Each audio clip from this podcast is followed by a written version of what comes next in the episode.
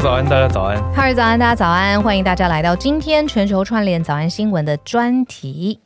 今天我们邀请一位，我觉得本人的 vibe 非常活泼，真的跟我看资料、看他的各种专栏啊，还有报道，感觉很不一样。因为他在专栏上面是一个好强大、好资深、好成熟的那种分析型的人格。对，您是说现场看起来很像小孩子？不是，现场就描述一下花衬衫，而且非常的活灵活现，然后是用很生动的语言、很日常的语言讲，大家都可以听得懂，但是商业洞察重点的一位顾问。毕竟他熟悉的产业、最擅长的产业，真的是跟每一个人都息息相关，他必须活灵活现的。嗯，我们来介绍一下今天来宾。好，我们今天非常开心邀请到一位资深的职场专业经理人刘仁豪 Allen。他过去的经历呢，非常非常多，从全联啊、顶呱呱一路到一客咖啡，都是品牌定位，或者是一路到总经理，然后从管人、管体系、管资源，一路上面累积了非常多的心法。嗯。呃，特别有一个成绩，我们注意到一克咖啡在 Alan 他离开之前，一克咖啡的网络声量是一度来到网络温度计排名的前五名。哎呦，嗯，哎呦，这是这个很特别啊，因为很多人就光听到这边，其实就会对你好奇了，他们也会想来找你了。就是老品牌要怎么找出新活路，这应该是你很近的其中一个经验嘛。我们今天也。应该也可以聊到这块，嗯，应该就从这一题开始了。一个品牌找到你的时候，一个资深的、专业的职场经理人怎么看品牌火花？Hello，大家早安。我想说，我好像没有切入点，可以跟大家打个招呼。呃，大家好，我是任豪。那老品牌，因为其实我后来在离开全联之后，那时候我有跟那个全联当时的，现在也还是总经理的蔡祖昌昌哥，有有他有约我吃个饭。那他原本以为我离开全联就会去外商，往外商的世界，因为毕竟全联可能已经是台商的一个龙头，没有。然后他就觉得我应该会去外商的市场。嗯、那后来我就跟他说，我后来是要去明视啊。然后接着我去顶外也跟他讲，然后就。他已经讲到，哎，怎么又去往台湾的企业走动？但对我来说，我其实我很喜欢做台湾的品牌，我觉得那是一个社会责任跟一个自我价值，所以我很喜欢去做台湾的一个品牌。那不管它是老品牌、新品牌或新创，那只是刚好，不管顶呱呱，不管一刻咖啡，其实都算是台湾很资深的一个品牌。嗯，所以那时候其实，在顶呱呱的时候。我觉得在帮品牌找一个定位是很重要一件事情。资深不代表它就一定是老，一定是不好，那只是你怎么去讲。那有时候资深的品牌它代表是一种信任嘛。嗯。所以那时候在讲呃顶呱呱的时候，其实那时候呃我就很常会在媒体新闻稿或者是反正就透过一些操作的方式去讲，它是全台台湾本土的连锁素食的龙头。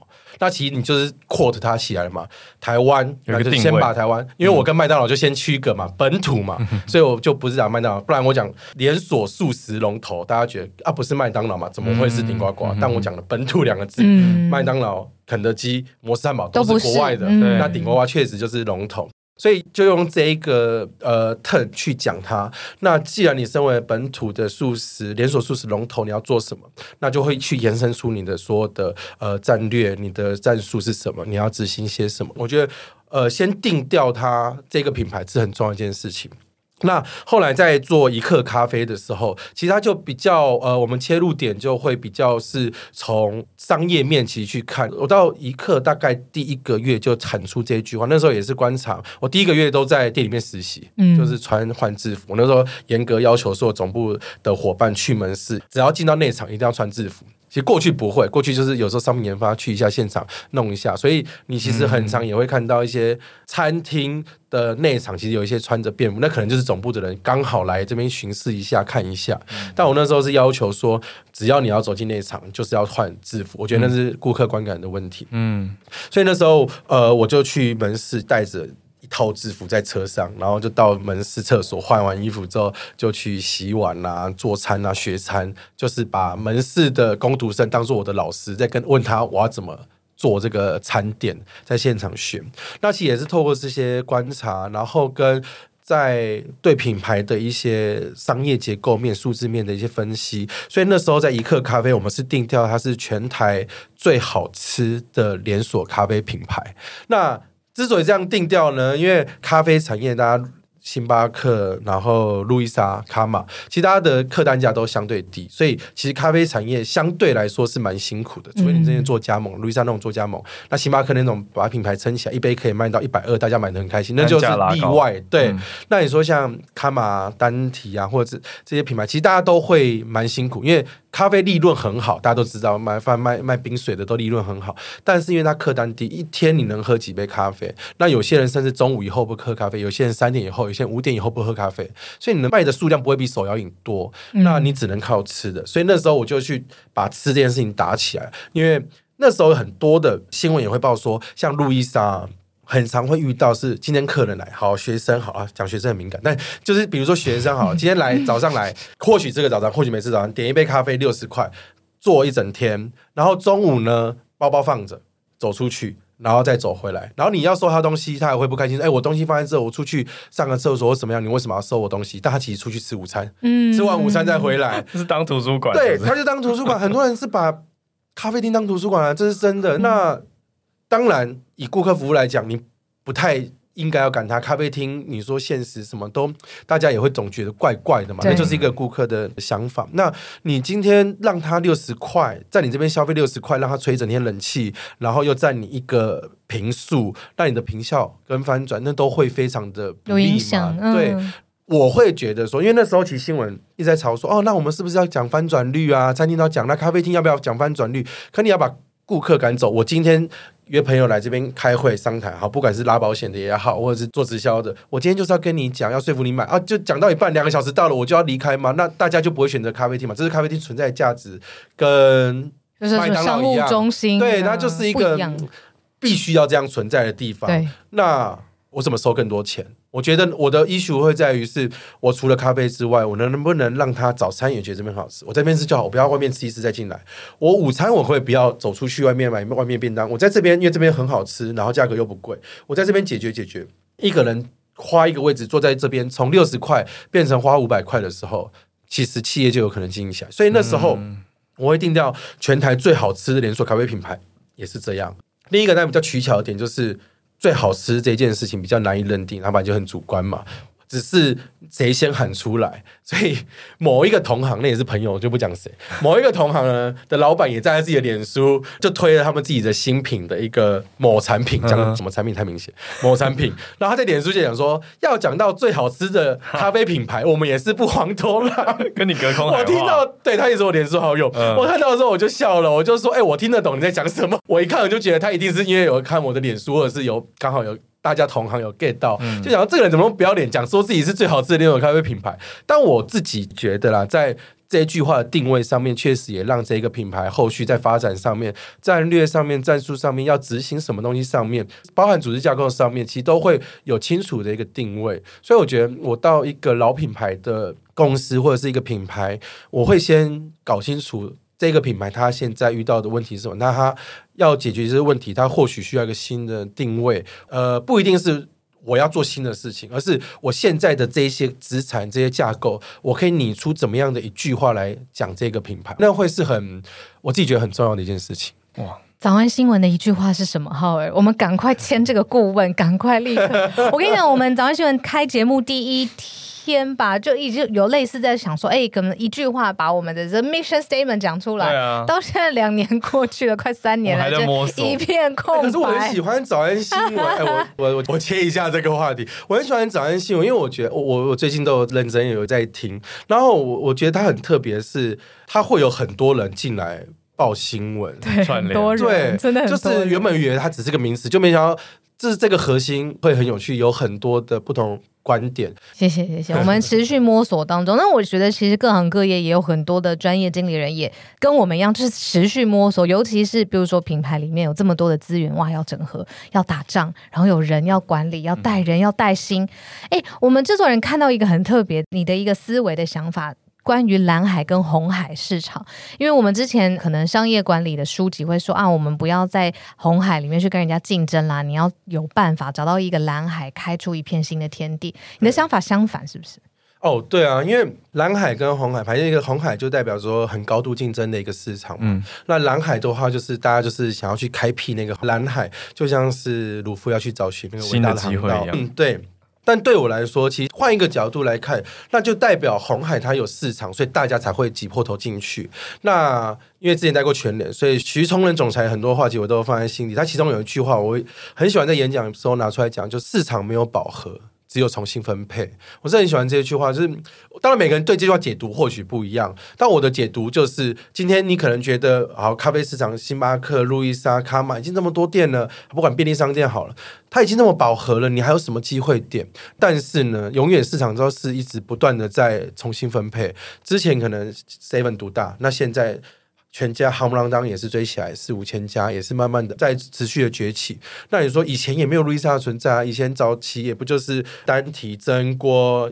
一克咖啡，然后西雅图这些品牌在市面上，后来星巴克进来开始改变了市场，然后才开始会有路易莎、卡玛这些。那最近彼得好咖啡也开始崛起，就开始会有一些品牌崛起。所以我觉得每一个市场应该是说，我们怎么样重新定义它，或者是它有什么样新的机会点，老的品牌没有跟上，是不是它就会消失了，或者是逐渐汰换了，像柯达那样直接消失？所以。一个立场就是，我觉得红海就是大家凭实力打架，但蓝海呢，就是一个你怎么知道它是蓝海还是它是死海？就是没有人去的地方，代表它是机会吗？还是大家已经评估过那个地方就是不能去？所以我自己会是这样觉得，是除非你觉得全世界的。商人都是笨蛋，不然怎么会有哪一块蓝海是没有任何一个商人愿意去探寻的？那逻辑上来讲，假设这个世界的东西大家都正在处理当中，或者是觉得不能处理的，那它才是会所谓是蓝海。所以你去蓝海，我觉得相对有可能只是我们知识水平不足，我们没有像那些大佬们就是这么快的知道说他没有办法做，所以我们就以为它是蓝海，我们就觉得有机会。所以大家都评估过，但还是有机会是大家评估错误，其实这是可以做。但是那边的风险绝对比跟别人打架来的大。我觉得以风险评估来讲，嗯，找寻蓝海的风险可能性一定比我跟别人打架打得头破血流，但是我只要打赢了，这个市场就是在这啊，它就是有市场，就是有需求。那当然，我可以站在一个。有为青年的商人一定会觉得，我要去挖掘更多人的需求，更多人的可能没有被解决的问题。那当然是一路就是很正向的。那另外一路就是现在大家的这些需求真的被满足了吗？那我能不能比现在的品牌更提供更好的满足去？那就是打架。对。我很喜欢这个底层逻辑，特别是因为我们今天刚好提到餐饮业。会是一个很大的今天的主题。那餐饮讲白了，的确在解决的是大家吃喝的需求，它注定大块方向上会是一个红海，可以这样说。那但是我们讲更细一点好了，那餐饮还是有厉害的，走出一条生路的啊。那怎么样看出你在这片红海当中是载浮还是在载沉？假设你去辅导一个新的品牌，对它现在的定位，你要怎么帮他在红海当中找到一个他自己的切入点？比如说，也许我们用象限区分的话，那么多的餐饮，它会落在哪一类？然后它怎样可以列为竞品？比如说刚刚讲那些我们。坐下来喝东西、讨论东西的地方。对，刚刚还没有提到，比如说绿盖茶，就是让我想到一个好久以前小歇，可现在还在。对，小歇也还在啊。可是那你会把他们归类在跟，比如说刚刚这些八十五度 C 同类型去比较吗？还是说为什么他们不在同一个区块？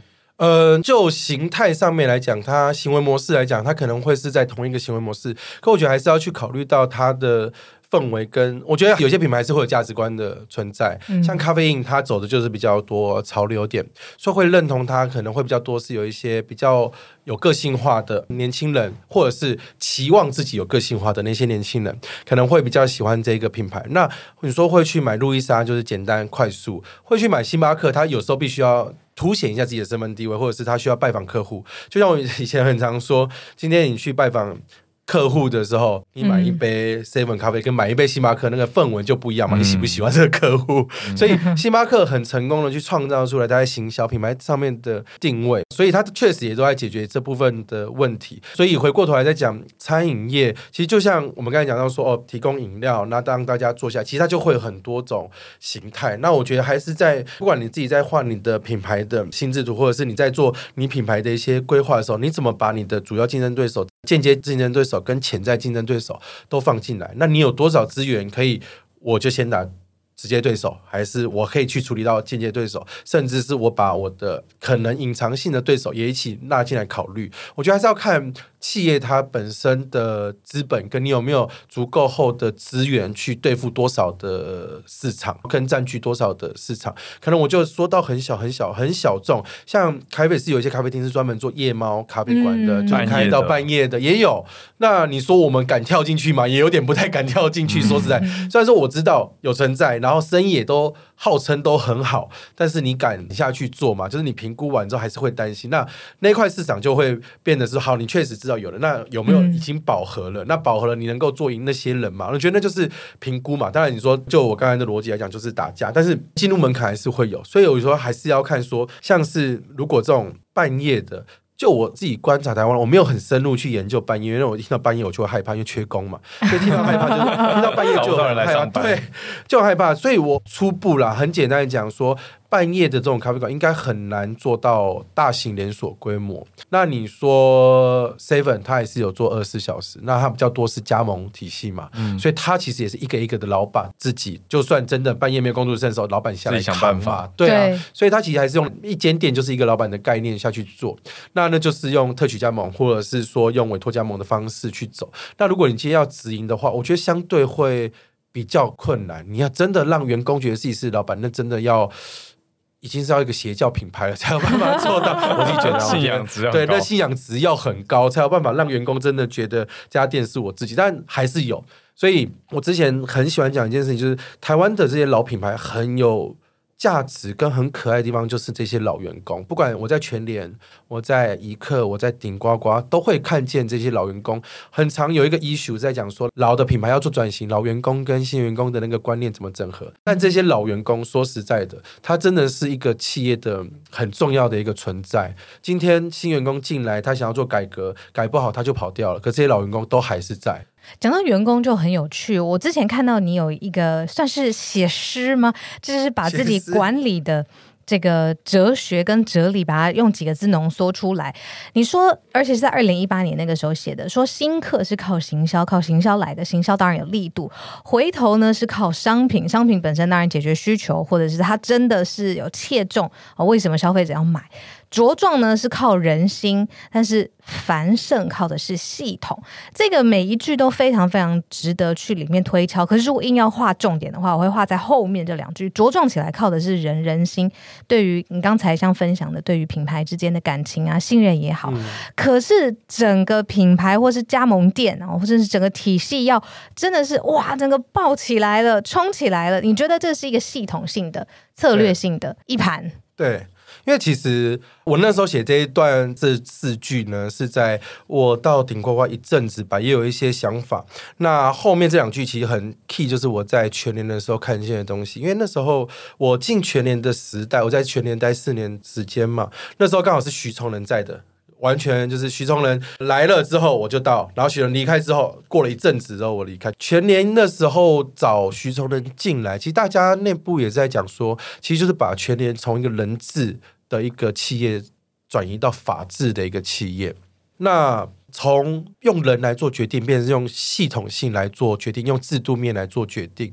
那你说全年早一点走法治、走制度面会不会比较好？不见得比较好，因为前期如果没有这些人愿意去拼命、拼死拼活去冲的话，没有做充分授权的话，那。不一定这个品牌有机会能做起来，但是他做大的时候，他要维持维运，要维持他这么大的一个生态的时候，他如果都还是用人在做决定的时候，那也是有很高度的一个风险。所以呢，这时候我们就在讲说，其实一个企业当然都它每个阶段它要面临不同的问题。那一开始的全联，它就是有三大处，北中南各一处。那林明总刚接的时候也是让他就三大处，那各自就去发展。所以处长他的权限非常非常大。早期的全年最大的管理权限跟执行权限是在营业单位，营业前线他可以决定，然后后勤就真的是后勤，我就是帮你哦，你要叫我做做美工，你要叫我做做什么，你要什么商品，我去帮你找钱，就是营业为主导。那你要说。这样子太多人吗？会不会有一些什么拿一些什么东西啊？对，可能人的东西就会这样子。但是一开始如果没有这些人把公司当做自己的公司去拼的话，也冲不起来，也冲不出这六七百家。嗯、好，那现在从六七百家，我要开始到一两千家的时候，又是另一件事情喽。那就已经不是说哦，那几个人下去做，所以全联就开始从徐州人会从前线为主。变回到总部为主，其实就是从后勤总部变成是策略总部。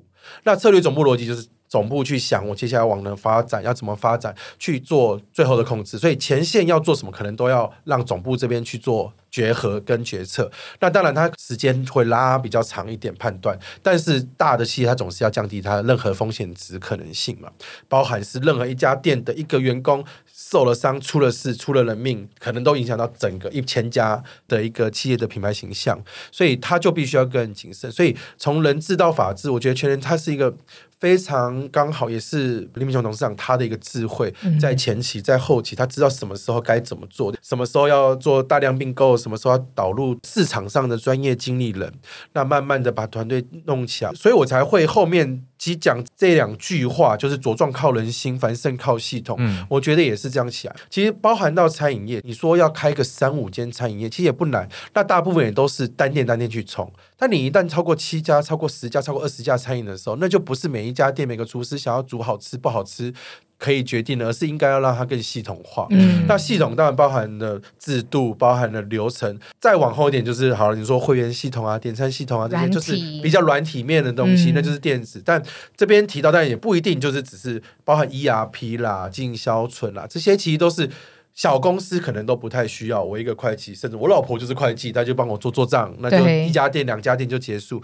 你要超过七家、十家的时候，你还能够就我老婆来这边做做账，你总是要有专业团队进来嘛，不能只是单纯的用手写。那专业团队进来，一个是制度，那另一个就来讲就是电子系统面就医化的部分，对啊。嗯，所以刚刚讲到人心跟系统，其实这边都已经带到了。那我们也可以再多了解一点。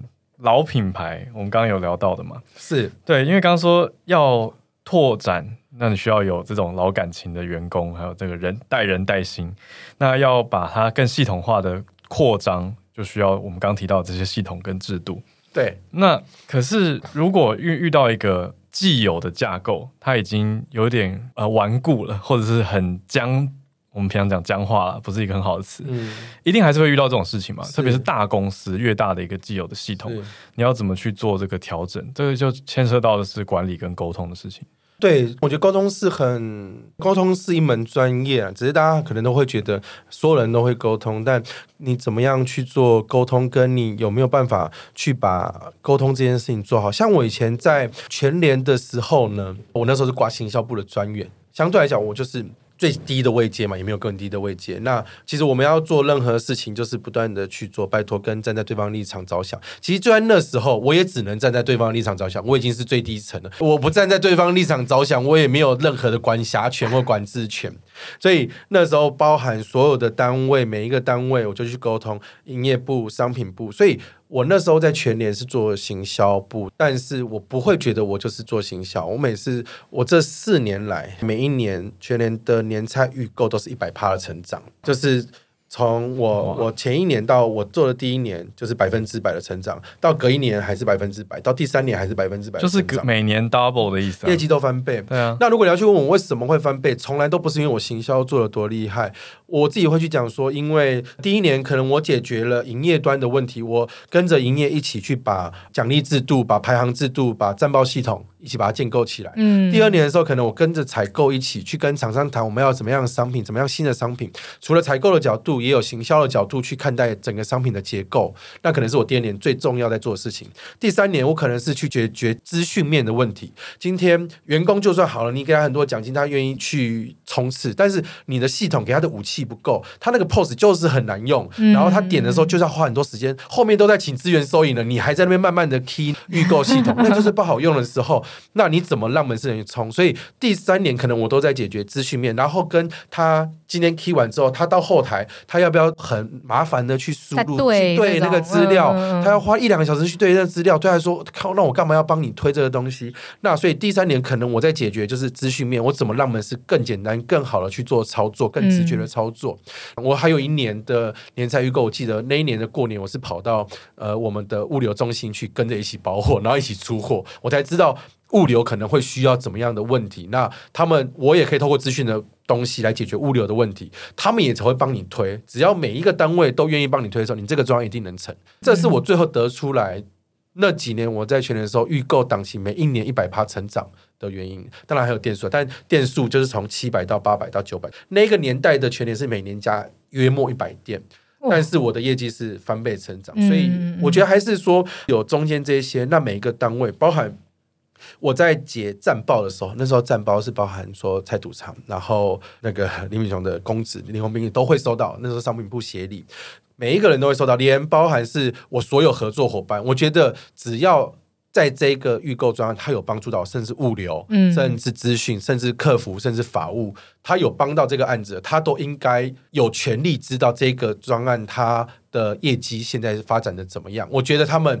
如果想知道的话，他们应该有权利要看到这个数字。嗯，所以这所有的人，我全部都会发战报，让他们知道。所谓战报是你自己整理的一个结业或结案。对对对，我会弄成一个一个 email，然后当然大家都可以上系统看数字。嗯，但我会把几个 key 整理起来，是不是？然后我会把它写的很像是球赛报道，就是比如说某某店，比如说好台北大安店。今呃已经蝉联三周都是我们的那个全台销售冠军，然后谁谁谁什么是屈居第二名，然后但是来势汹汹，然后我甚至会把区经理的名字写出来，店经理的名字写出来。到我全年最后一年跟大家真的很熟的时候，我会会把最后三名的电影都会列出来。那到已经到很熟，跟你知道，对，就是要刺激他们说，哎，你是最后三名，但是你还是有机会脱离最后三名。然后或者是说，哦，上礼拜某某某冠军遇到了一个黑马，居然超越他，就是。让大家觉得这个很好看，这个战报很好看，嗯、不然他骑上系统看就大概看得出来。嗯、但我会整理一些重点，跟哪几个方向是我提醒大家接下来销售的，不管是采购在备货，不管是营业在冲业绩，嗯，呃，大家必须要注意的点，我就会都列出来。所以对我来说，虽然说那时候我就是个小专员，但那时候。总经理也会找我一对一的开会，副总也会找一对一开会，我不就是个专员嘛？但我觉得负责任态度这件事情是会被看见的，所以那时候。以前那个预购 DM 来啊，不是像现在 Seven 也都会有年菜预购 DM 一本的那个一本来的时候，我那一整天就只做一件事情，就是发 DM。我会签到营业部去发，然后只要在办公室的区经理跟总部的人，然后就会发发发发发，然后跟他们介绍说，哦，这次有什么特别啊，你可以下去买啊，什么什么之类，然后再一路往上，财务部、资讯部、法务部，我跟你讲很重要就是客服跟法务。有时候大家会觉得自己离法务跟客服可能有点远，但这两个很关键是。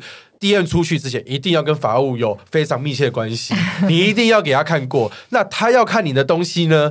你要跟他有一定的麻吉。我觉得说实在，他当然也都会看，但他看的时间跟速度。法务今天可以很简单跟你讲说，公司那么多案子，为什么我要看你的东西？我可以晚一点再看。了说实在，每间公司都一样，就是法务本来就很忙嘛，所以他本来就是谁先来谁后到。但如果你真的看比较熟的时候，他先帮你稍微看一眼，好像也没有不行，所以就会加速你的效率嘛。客服也很重要。所有的客诉打进来都是客服要第一时间，所以我会坐在客服旁边，跟他们讲哦，这次有什么好东西，然后他们就会就他的专业来问我问题，我就会就私人立场来推荐他哪些东西很好买，他们就会知道也会清楚。那也透过这样一次一次的沟通，其实到后来大家就会觉得，至少你对于这个案子的热忱跟。负责跟投入，大家看得见的时候，嗯，我觉得大家会愿意帮你，而不是说哦，你就排队啊，排到我这已经工作忙到明天了，对对啊。但大家会愿意帮你的忙，也是因为他看见你的热忱。我自己觉得那时候年轻的我，我觉得那时候是这样子。呃，我很常跟大家讲，我在 我在全年的时候，我有时候会工作到凌晨两点三点，那是我个人啊喜欢这样工作，嗯、因为我白天从早上九点到晚上六点，我可能都在。财务的旁边在跟他讲说这东西怎么样的，我白天的时间都在做，在看跟人讲话，对，晚上六点之后才开始写战报啊，或者开始做我该做的那些，身为一个专员我应该要做的事情，是六点之后才开始做，所以我会做到这么晚。其实我也不会觉得说哦，事情做不，我从来不会觉得会有事情做不完加班，应该都是。你想把事情做好才加班，我自己加班的逻辑是这样。说实在的，每一个加班的人也都是对自己的工作高度热忱跟责任心嘛，不然说实在，明天再做就老是会死嘛。反正亏钱的也是老板。说实在的，真的讲的很实在。工作就是这样。你今天六点你要下班，没有人挡得了你啊。你劳基法来讲，可能你做不久，但是你本来就可以，你本来就是你本来就是可以隔天再做。但是你身为一个负责任的人，至少你对自己负责，所以你会加班。但有些人对自己负责，但还是会抱怨，还是会闷闷。好，你在当一刻总经理的时候讲说，你人生最重要的学习是做好一个 PM。那你刚刚也跟我们讲到，你在做 PM 的时候，实际上是跑去好多部门去认识他们，去跟他们讲话。对，你很着重在人跟人之间的那个沟通，哎，所以你我们刚刚讲的几个什么人心还有系统，其实这边都已经 cover 到了。那职场上的沟通，你有没有一些 pebble 或者是秘诀要跟大家分享？除了很会交朋友以外，还是这就是重点？呃，我我觉得交朋友当然是一块，但是我觉得包含在商业合作上面。我们在跟别人沟通的时候，一定要去想对方要什么。很长我们在做商业谈判的时候，只想着我要的东西是什么，自己的目标跟结果。对，就是我我自己的目标是什么，我自己 KPI 是什么，我要达到什么东西，我要卖多少钱，我要赚钱，我要养家活口。但你有想过对方要的是什么？那对方要的是什么？其实还切两个层面。因为通常来跟你谈，如果不是老板的话，那可能是他们的窗口嘛。窗口要的是什么？窗口想要的是什么？那窗口的主管要的是什么？跟他们公司要的是什么？可能这三个东西要的东西是不一样的。但你有没有办法都可以剖析这三件东西？因为大部分的时候，你只会想着他们公司要什么。那我可以给你东西，可以帮助到你公司。那为什么你就不要呢？因为来跟你谈的就是窗口，他想的没那么多，他只想着他下个月要拿到薪水啊。所以你当然可以一部分的去提到说，你我公司跟你公司合作。你公司可以得到什么好处？对你公司绝对有帮助。但你也同时也要想到，跟你谈判的这一个人，除非你跟老板谈，不然的话，跟你谈判的这个人，他可以得到什么好处？不一定是他要收 commission 了，就是他可能对他的职业，对他在升官这件事情都有帮助的话，嗯嗯嗯、你有帮他考虑到这一点的时候，他就可以推帮你推一把。那你可能就可以跟他主管碰到面，或者跟他老板碰到面，那大家才可以坐下来好好的谈。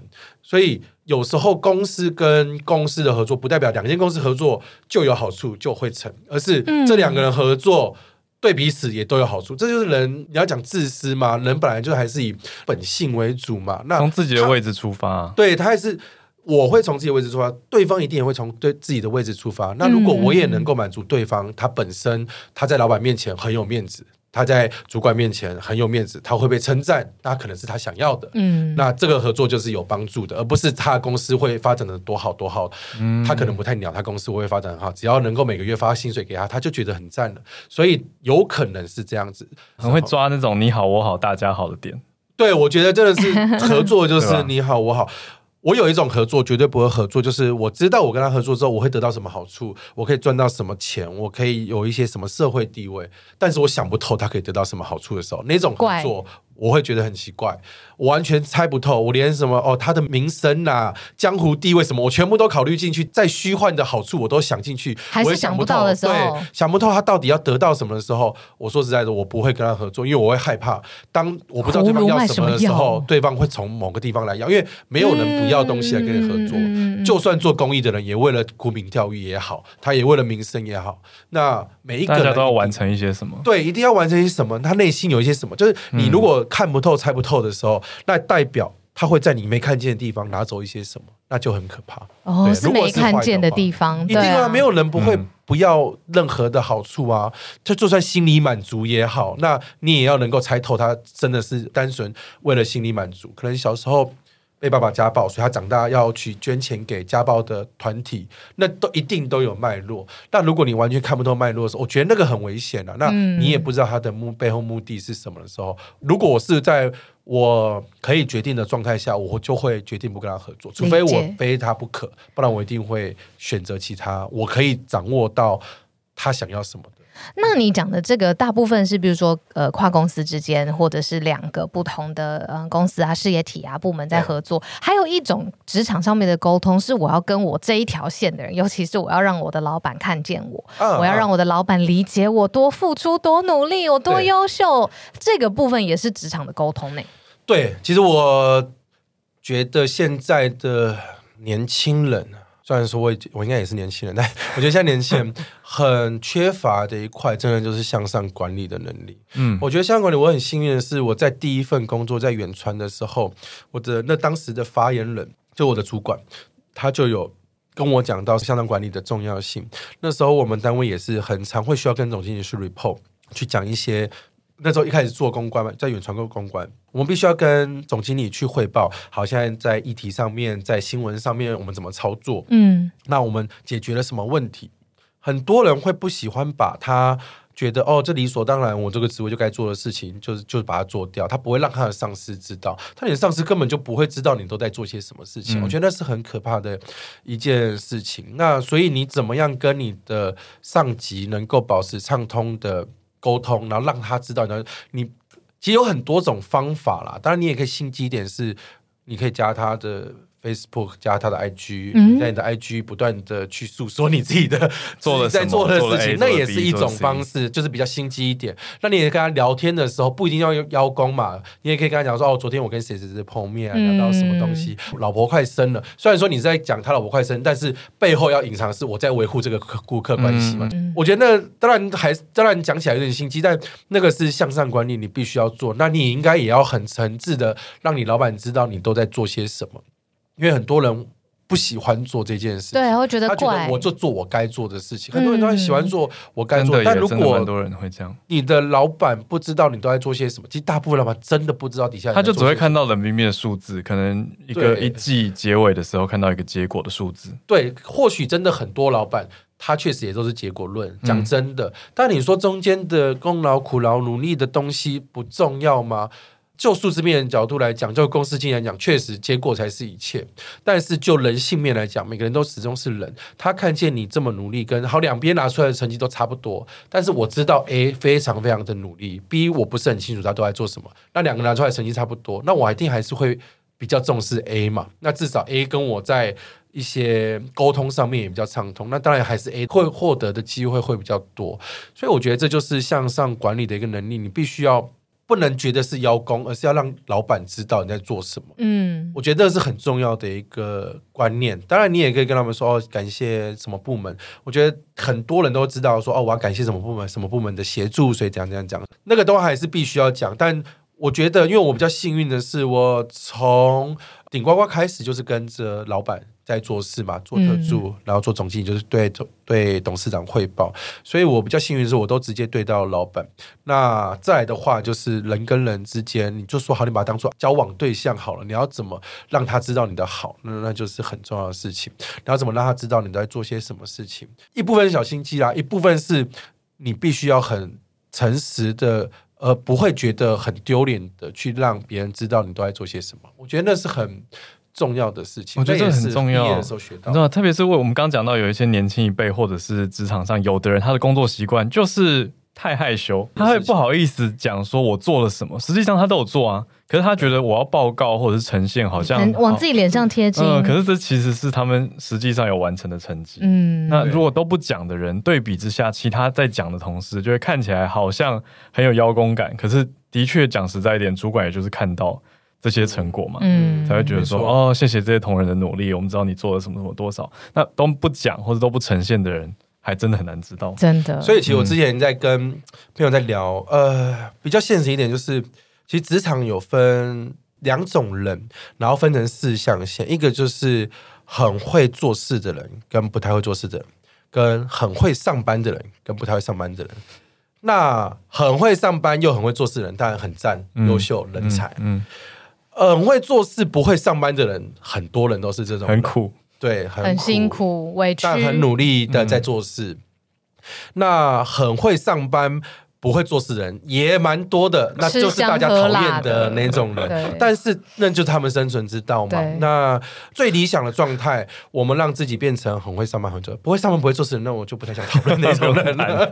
嗯、但我们还是希望努力让自己成为很会做事也很会上班的人。那走歪一点，可能就是很会上班不会做事的人。但是这种人有没有一定还是有他价值？因为老板也不是傻子。我觉得天全天下没有任何一个老板是傻子。那一定有他存在的价值跟意义。跟或许我一年他就只帮我做一件事情，但那件事情就够有价值。有可能很多人是这种存在的。嗯，有些企业就必须要有这种人存在。但大部分的。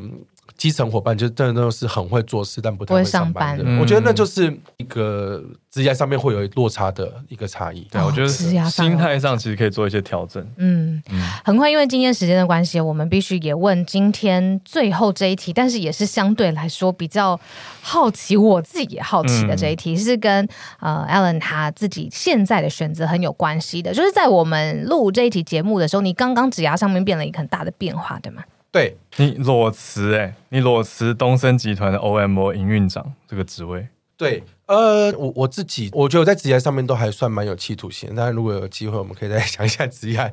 我在三十岁那时候，就是我在全年做了四年的专员之后，我在三十岁的时候，我就下定决心，我觉得我三十岁之后，人生应该要走向管理职。